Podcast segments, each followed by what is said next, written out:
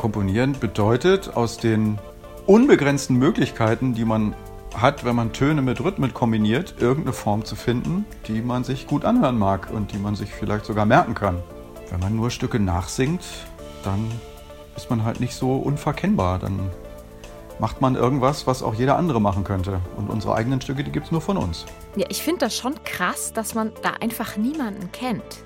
Niemanden kennt, da meinst du jetzt, der für Popcore komponiert? Ja, aber auch für den Laienchor-Bereich kenne ich nicht so viele Komponisten, die heute was schreiben. Das ist ein voll guter Punkt, finde ich. Ne? Sind, oft sind es dann ja so Special-Kompositionen, die dann so zeitgenössisch sind, aber dann eben auch nicht für jeden Chor so einfach umzusetzen. Ne? Zum Beispiel im Hobbychorbereich. Das ist meine Kollegin Annabelle aus dem Vocals on Air Team. Sie ist Musikjournalistin und hat diese Folge für uns und für euch recherchiert.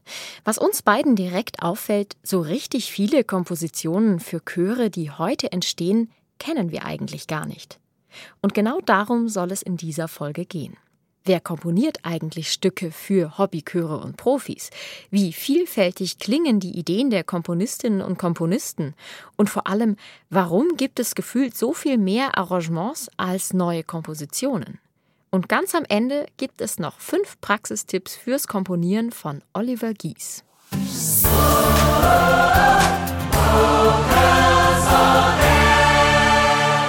Ich bin Franziska Klein und das ist Vocals on Air, euer Podcast rund um die Vokalszene. Hier sprechen wir mit Musikerinnen, Künstlern, Konzertveranstaltern, Chören und ganz vielen anderen Menschen darüber, was sie bewegt. Eines wollen wir vorab sagen. Es gibt sehr viele Arten von Chormusik und wir finden es cool, wie individuell und vielfältig die Szene ist. Das heißt, wenn wir von zeitgenössischer Chormusik sprechen, dann meinen wir alle Musik, die heute entsteht, weil zeitgenössische Kompositionen können eben wahnsinnig verschieden klingen. Kade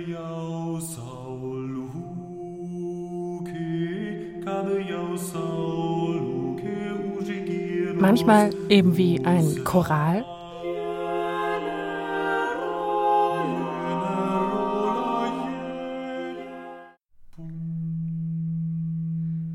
Der Bunker ist uns noch vertraut. Oder experimentell.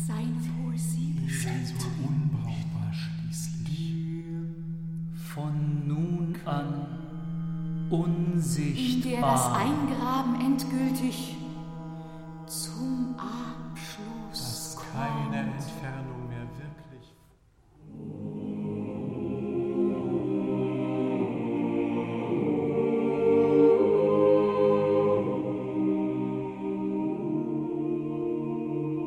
Und manchmal wie der Soundtrack zu einem Film.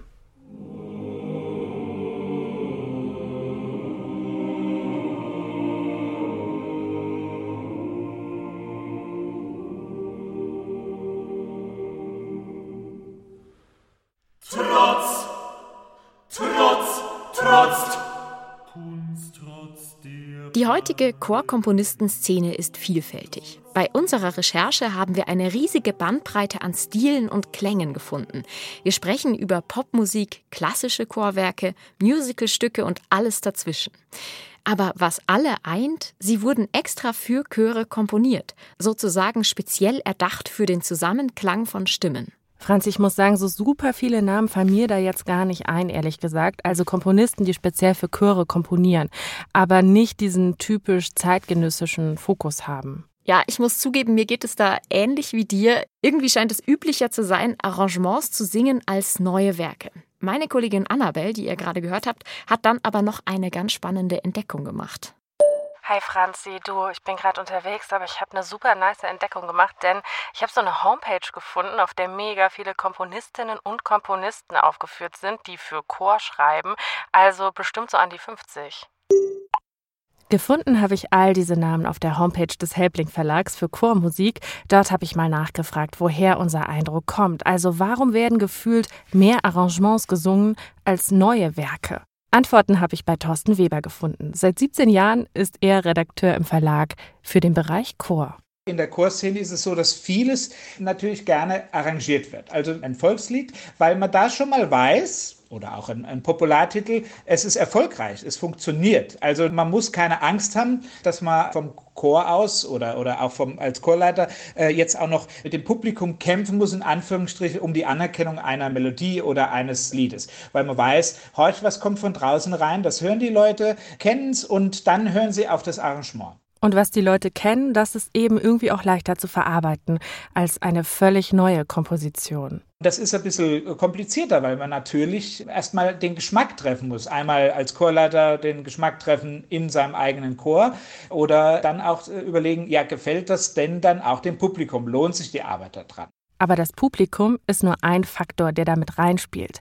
Der andere, das sind die Chöre, sagt Herr Weber wie schwer kann meine Komposition sein, damit sie auch äh, von den Chören akzeptiert wird.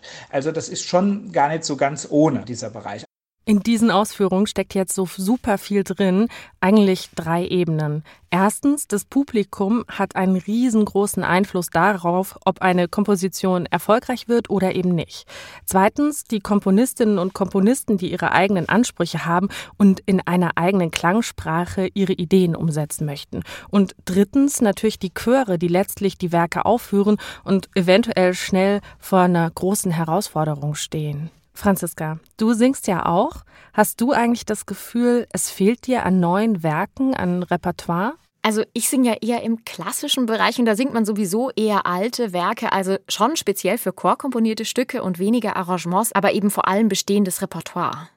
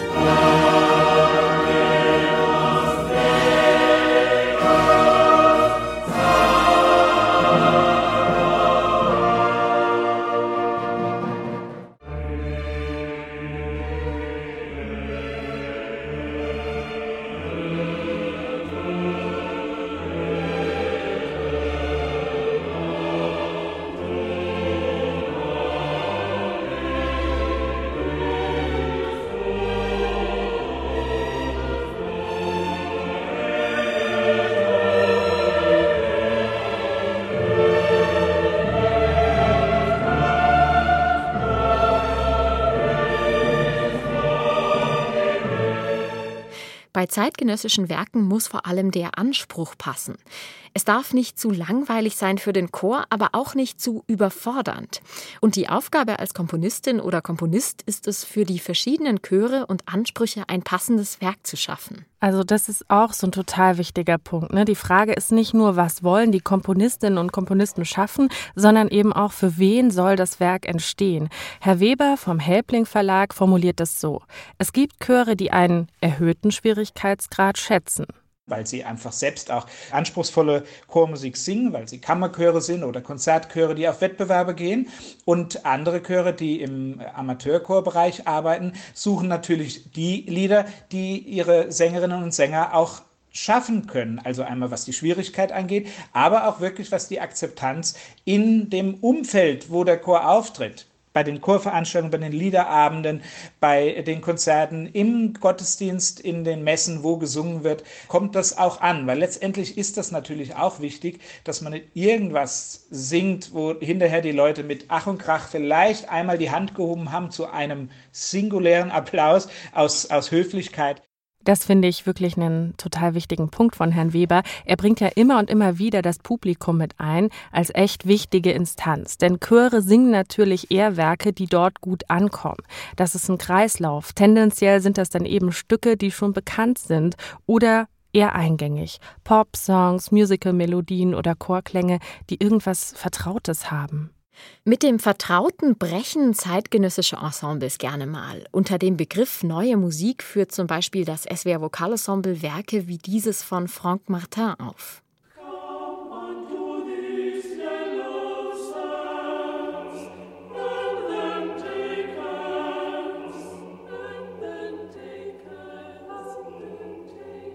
Oft ist diese Art von Musik dann eben auch sehr anspruchsvoll und komponiert für Profi-Ensembles. Sich da reinzuhören, sich da einzufühlen, das ist dann auch schon ziemlich komplex. Also ich kenne das auch von mir selbst. Ja, voll. Und auf der anderen Seite sind manche Stücke mit vielen Wiederholungen und so weiter. Also wenn der Alt echt nur so wap, wap, wap oder sowas singt oder auf einen Ton summt und das einfach ein bisschen monoton ist, dann kann es sehr, sehr schnell langweilig werden. Absolut. Ich kenne das immer, wenn ich an meinem Klavier sitze und so Popsongs versuche zu covern. Da ist dann die Melodie cool, aber oft halt auch repetitiv, also viele gleiche Noten und Töne. Und das heißt, wenn du das dann nur auf dem Klavier spielst, dann spielst du immer nur denselben Ton, gesungen von der krassen Stimme wie Sia oder Beyoncé oder so, klingt es dann mega. Auf dem Klavier bei mir dann eher so low. Ja, es kommt halt einfach sehr aufs Instrument an.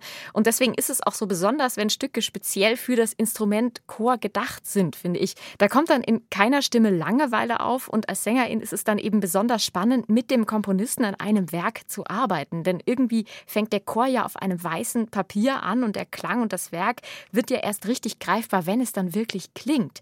Es gibt noch nicht so eine feste Vorstellung vom Klang des Stückes, sondern die entwickelt sich erst langsam in der Probe.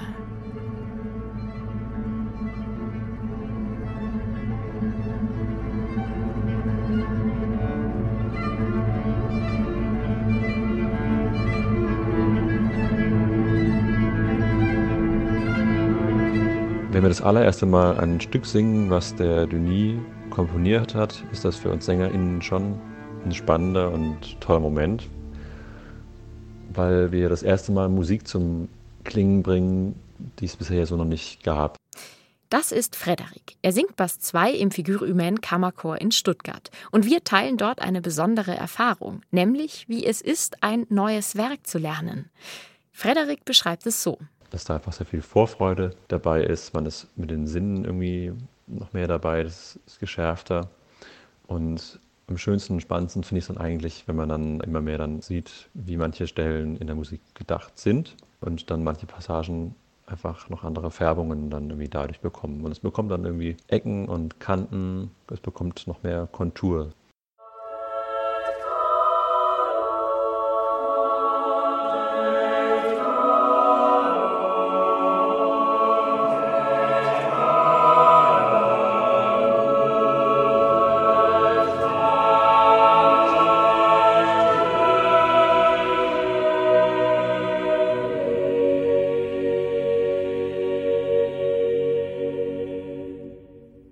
Ihr hört Vocals on Air und gerade haben wir uns einige Gedanken dazu gemacht, was es für Sängerinnen und Sänger bedeuten kann, ein neu komponiertes Werk aufzuführen. Aber wie fühlt sich das aus Komponistenperspektive an? Was treibt einen an und um? Genau das habe ich einen der beliebtesten Komponisten der deutschen Chorszene gefragt. Wir sind zum Zoomen verabredet und er stellt sich erst einmal selbst vor. Mein Name ist Oliver Gies. Ich bin A cappella-Sänger von Beruf und singe in der Band Maybe Bob, für die ich auch am meisten schreibe. Und du arrangierst und komponierst gleichermaßen, richtig? Richtig. Wir reden jetzt, also in der Folge, wo du vorkommen wirst, reden wir speziell vom Komponieren, also weniger vom Arrangieren direkt. Und da gleich die erste, vermutlich relativ große Frage. Was bedeutet denn Komponieren für dich persönlich? Was bedeutet Komponieren für mich? Komponieren bedeutet aus den unbegrenzten Möglichkeiten, die man hat, wenn man Töne mit Rhythmen kombiniert, irgendeine Form zu finden, die man sich gut anhören mag und die man sich vielleicht sogar merken kann.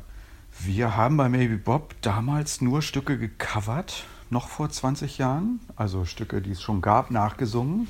Und das war aber relativ beliebig. Dann haben wir angefangen, eigene Stücke ins Programm aufzunehmen und plötzlich hatten wir irgendein Markenzeichen und waren damit dann plötzlich viel erfolgreicher. Deswegen machen wir das jetzt fast nur noch. Kannst du es dir erklären, warum ihr damit viel erfolgreicher wart? Wenn man nur Stücke nachsingt, dann ist man halt nicht so unverkennbar. Dann macht man irgendwas, was auch jeder andere machen könnte. Und unsere eigenen Stücke, die gibt es nur von uns. Wenn du jetzt sagst, ihr komponiert eigentlich gerne selber und das hat für euch auch sehr viel Mehrwert. Hast du eine Ahnung oder kannst du dir erklären, warum wahnsinnig viel für Chöre arrangiert wird und eigentlich gar nicht so viel komponiert? Also, ich kenne das ja von mir selber, dass ich ein Lied im Radio höre und denke, oh, das würde ich gerne mal singen.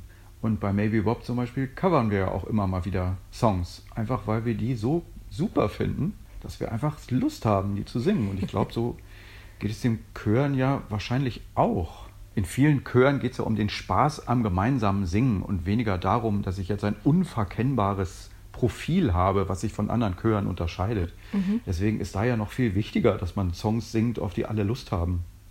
Was macht denn aus deiner Sicht speziell für sowohl Vokalbands oder A cappella Bands als auch speziell für Chöre, also nicht unbedingt A cappella Bands, geschriebene Musik aus? Weil es ist ja schon ein Unterschied zu arrangierter Musik. Ich kann mir einfach ein Lied ausdenken und dann kann ich das für Chor arrangieren. Ich kann aber auch ein Lied von vornherein für Chor komponieren und finde dabei andere Wege und komme auf andere Ideen, als wenn ich das unabhängig vom Chor erdenken würde.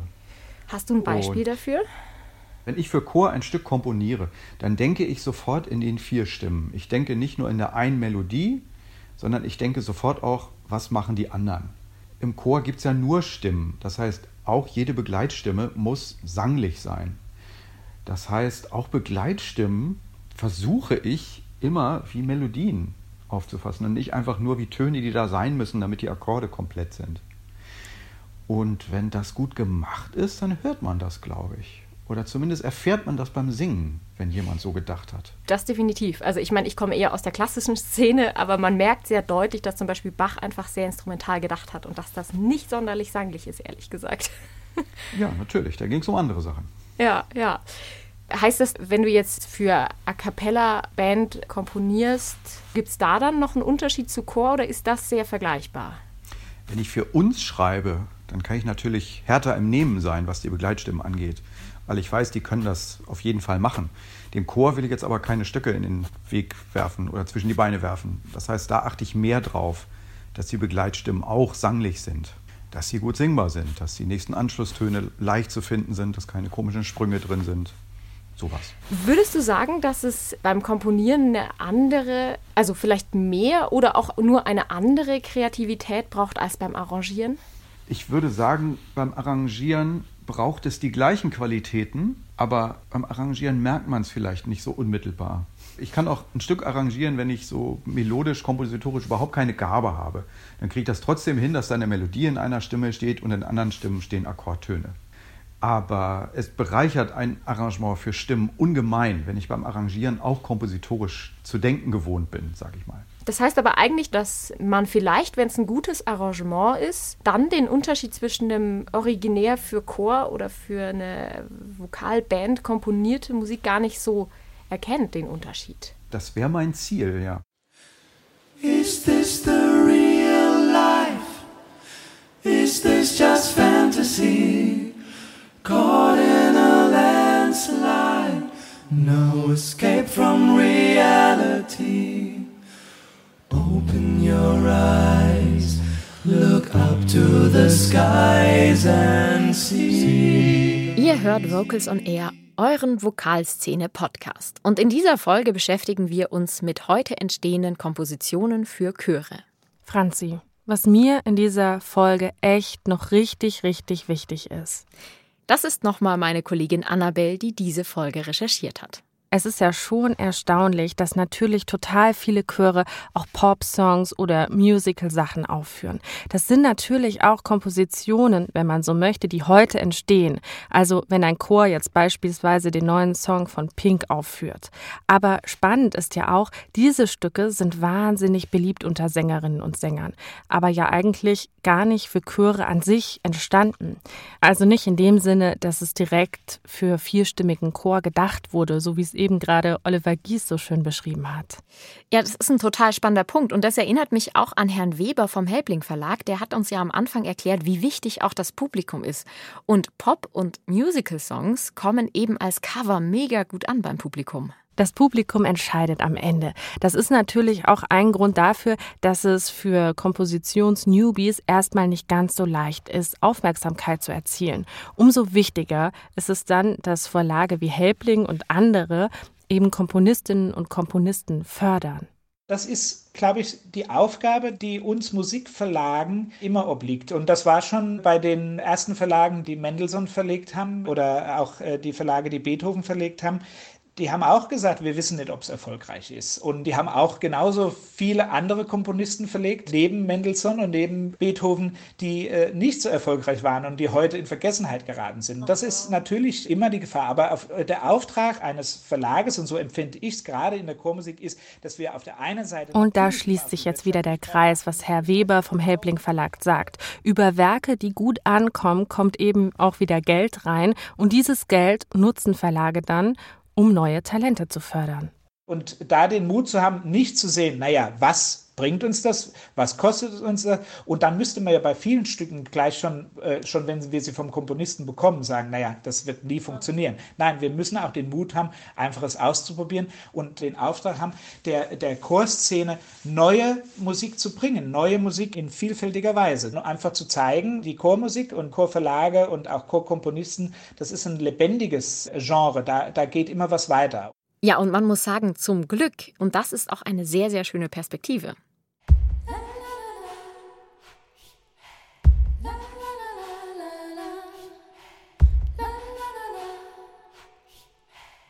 Meine Musik ist halt beeinflusst von so beiden Genres, könnte ich, würde ich sagen. Also sowohl von so klassischer Musik als auch von Jazz-Pop. Das ist Winnie Brückner. Und sie ist meine Überraschung für dich, Franzi. Danke, danke. Bitte. Denn Winnie ist Komponistin für Chormusik und davon gibt's nicht ganz so viele. Denn auch 2022 ist es so, Frauen, die komponieren, im Vergleich zu Männern sind es nur wenige. Von Winnie wollte ich wissen, wie bleibt man auch nach Jahren noch inspiriert und ist es so, dass einen die Muse küsst? Ihre kurze Antwort dazu: Nein. Was so diese Eingebung angeht, die kommt natürlich überhaupt nicht von selber, sondern vielleicht kommt die so mit Anfang 20 noch von selber. Aber irgendwann, wenn man älter und erwachsener wird, dann ist es nicht, also mir, zumindest bei mir nicht so gewesen, dass ich so die ganze Zeit das Gefühl hatte, oh, ich muss irgendwie unbedingt Output haben und der ganzen Welt erzählen, wie es mir geht, die ganze Zeit. Das hört irgendwie so, hat so ein bisschen aufgehört. Und es ist eher so, dass man eigentlich mit relativ viel Disziplin sich regelmäßig hinsetzen muss ja, das klingt ja fast schon so wie Hausaufgaben in der Schule. Ja, schon irgendwie. Aber ich mag total diese direkte Art, wie Winnie uns da einfach mal so ganz pragmatisch aus ihrem Komponistinnenleben erzählt.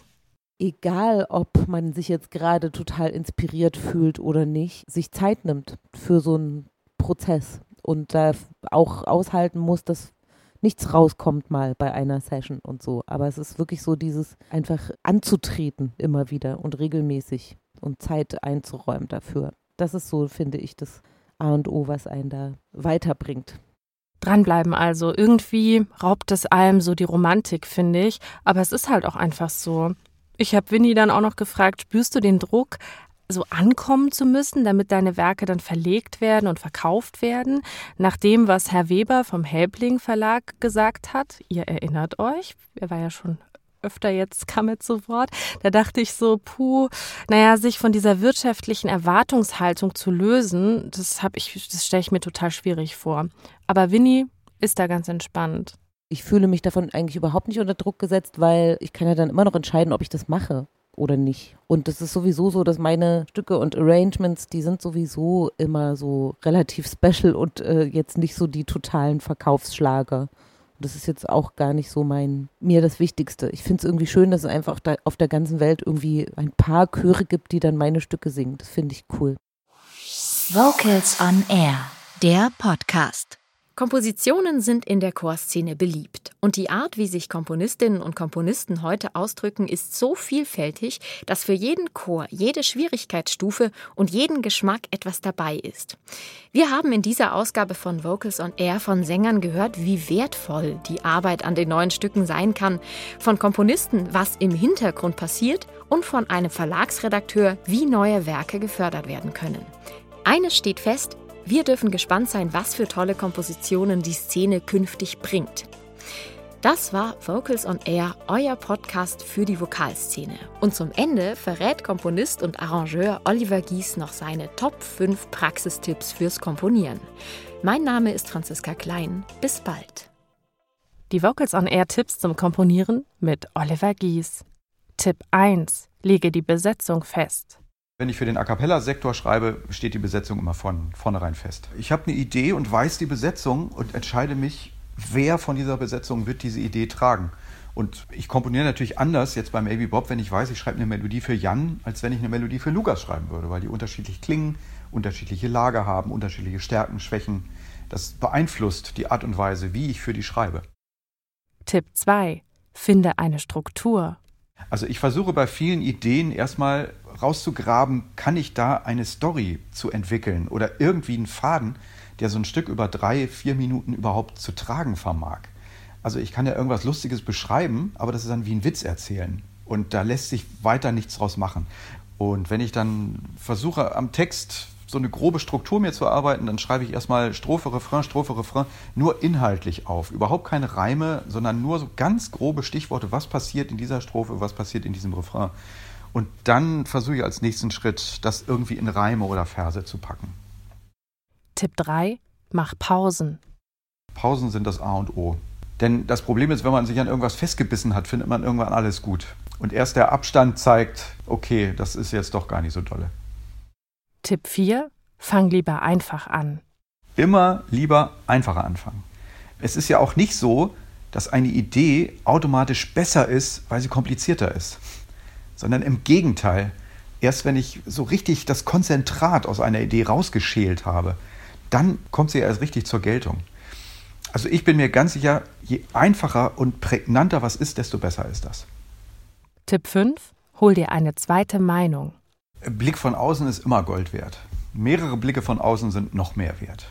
Ich biete Maybe Bob einen Song erst an, wenn ich der Meinung bin, besser kriege ich das jetzt gerade nicht hin.